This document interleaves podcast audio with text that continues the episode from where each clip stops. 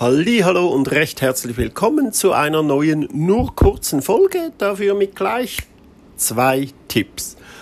Heute wieder mal ein bisschen Nebengeräusche, soll uns aber nicht stören, es geht ja nur kurz. Äh, sie entsteht ganz spontan.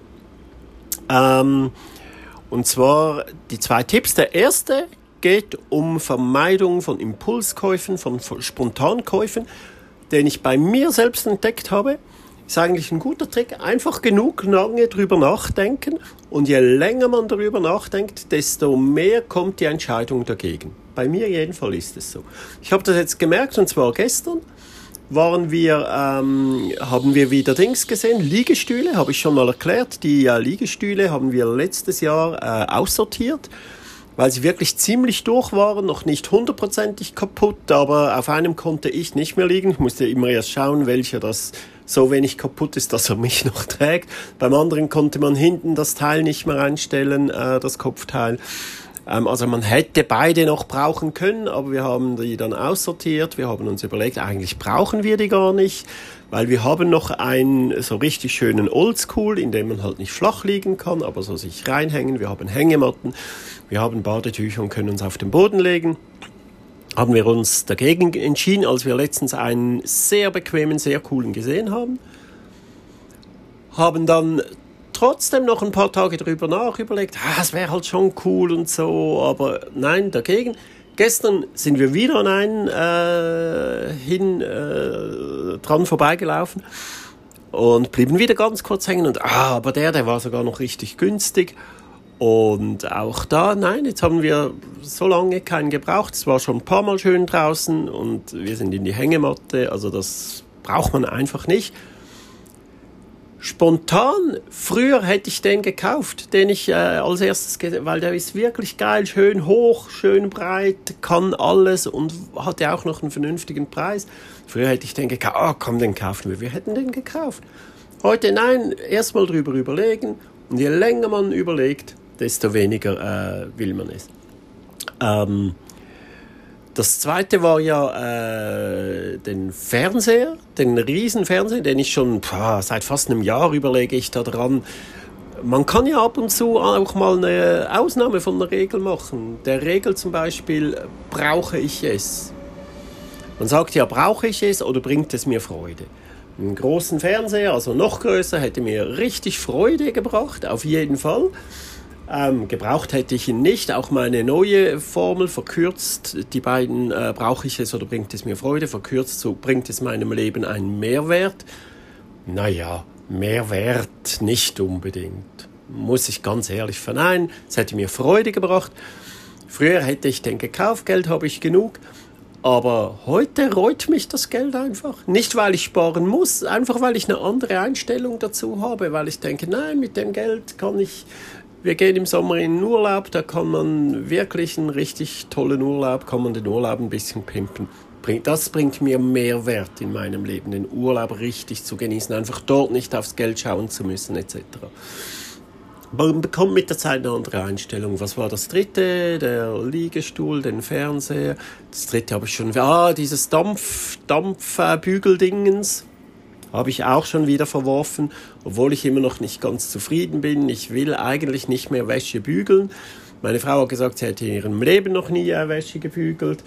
Äh, wenn man das frühzeitig aufhängt zum Trocknen, dann äh, verknittert das äh, gar nicht erst. Stimmt, aber man müsste es wirklich an Kleiderbügeln aufhängen oder an Wäscheklammern und das ist mir wieder zu, zu mühsam, zu anstrengend. Äh, muss ich noch eine Lösung suchen, werde ich bestimmt noch eine Lösung finden, gar kein Thema. Aber das mit dem Bügeldings hat sich erledigt. Also immer genug lange drüber nachdenken, dann erledigt das sich von alleine. So, und jetzt habe ich noch einen ganz, ganz tollen Buch- bzw. Hörbuchtipp. Ähm, habe ich entdeckt, habe ich ganz kurz dazwischen geschoben. Es ist wirklich ein kleines Büchlein. Also ich nehme es an, dass es ein kleines Büchlein ist. Ich habe äh, das Hörbuch äh, mir angehört. Das geht vorgelesen zweieinhalb Stunden, kann man sich wirklich zwischendurch mal geben. Und auch wenn es heißt, der kleine Minimalist, es hat gar nicht mal so viel mit Minimalismus zu tun. Er, der es geschrieben hat, ist ein Minimalist, aber er erzählt praktisch nichts, nur ganz wenig äh, über Minimalismus selbst. Er beschreibt, wie er da hingekommen ist, er erzählt viel über sein Leben. Das ist interessant, weil der heute schon 70 Jahre alt ist das Buch ist vor zwei oder drei Jahren entstanden. Ich glaube, äh, 68 war er damals oder 67, als er es geschrieben hat. Und er hat vor 30 Jahren angefangen mit dem Minimalismus. Also, also, also bevor es überhaupt ein Trend wurde, ähm, geschweige denn irgendwer von der breiten Masse wusste, was das ist. Und er war damals schon recht schnell das, was heutige Minimalisten als extrem Minimalist bezeichnen. Dazumals war das einfach so. Ein Minimalist hatte wirklich nur das Minimum, was er braucht. Er hat, äh, dazumals weiß ich gar nicht, aber heute hat er ungefähr 50 Dinge, also nochmal deutlich weniger als dieser äh, Schweizer. 50 Dinge. Er hatte vor 30 Jahren schon so viele Dinge, die das alles ins Handgepäck passte und hat dann auch irgendwann sogar die Wohnung aufgegeben und hat, also Wohnung, die Einzimmerwohnung ist von einer Wohnung in ein Zimmer äh, umgezogen und dann irgendwie das sogar aufgegeben und äh, in der Weltgeschichte rumgereist.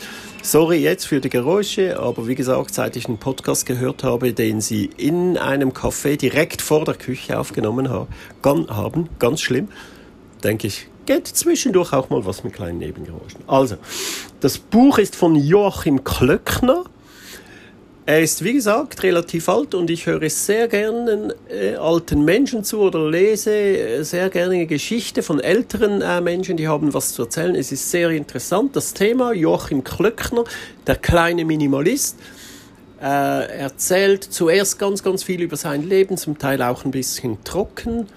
Aber warum es sich lohnt, es trotzdem zu lesen oder es sich eben anzuhören, ist der, dass es wirklich mal aus einer ganz anderen Perspektive ist, auf einer, aus einer Draufsicht oder aus einer, wie soll man sagen, ein bisschen von außerhalb, äh, dass man sieht, wie er draufgekommen ist, was seine Beweggründe sind, was, wie er davon profitiert. Man, es wird einem bewusst, dass wieder jeder Mensch halt anders tickt, aus anderen Gründen das macht, äh, anders davon äh, profitiert, anderes rauszieht. Darum finde ich Regeln so blöd. Äh, man kann Regeln für sich selbst aufstellen, aber nicht äh, erwarten, dass andere sich daran halten. Jeder soll das machen, wie es für ihn passt. Das sieht man hier wieder schön. Äh, auch hier, wie schon mal gesagt, bei allem bin ich nicht einverstanden, aber es ist wirklich schön zu lesen. Es ist kein äh, bis kurz vor dem Schluss kommt man nicht drauf, hätte man, würde man nicht denken, dass es ein Ratgeber ist, der er betont das sogar mal, das ist kein Ratgeber, man merkt das auch. Ganz zum Schluss kommen ein paar Übungen oder Dinge, die man aufschreiben kann. Ich habe das natürlich nicht gemacht. Äh, ihr könnt das machen, wenn ihr wollt. Er hat auch so eine eigene Methode entwickelt, wie alle halt. Äh, wäre von mir aus auch überflüssig gewesen.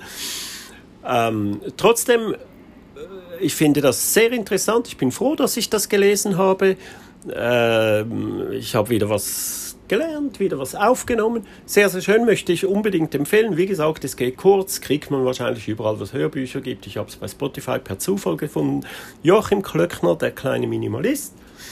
Ähm, ja, das war mein Tipp. Das waren meine beiden Tipps. Das war es schon wieder bereits. Ähm, nächstes Mal wieder eine große Folge, eine interessante Folge zu einem Thema aus dem Thema Minimalismus. Was genau wie immer weiß ich natürlich noch nicht, aber es wird ganz bestimmt interessant. Ich habe eine ganze Liste unterdessen schon von Ideen für Themen, für minimalistische Themen. Lasst euch überraschen. Hey, genießt den Tag. Äh, Peace, Love, Happiness. Ich bin out und tschüss.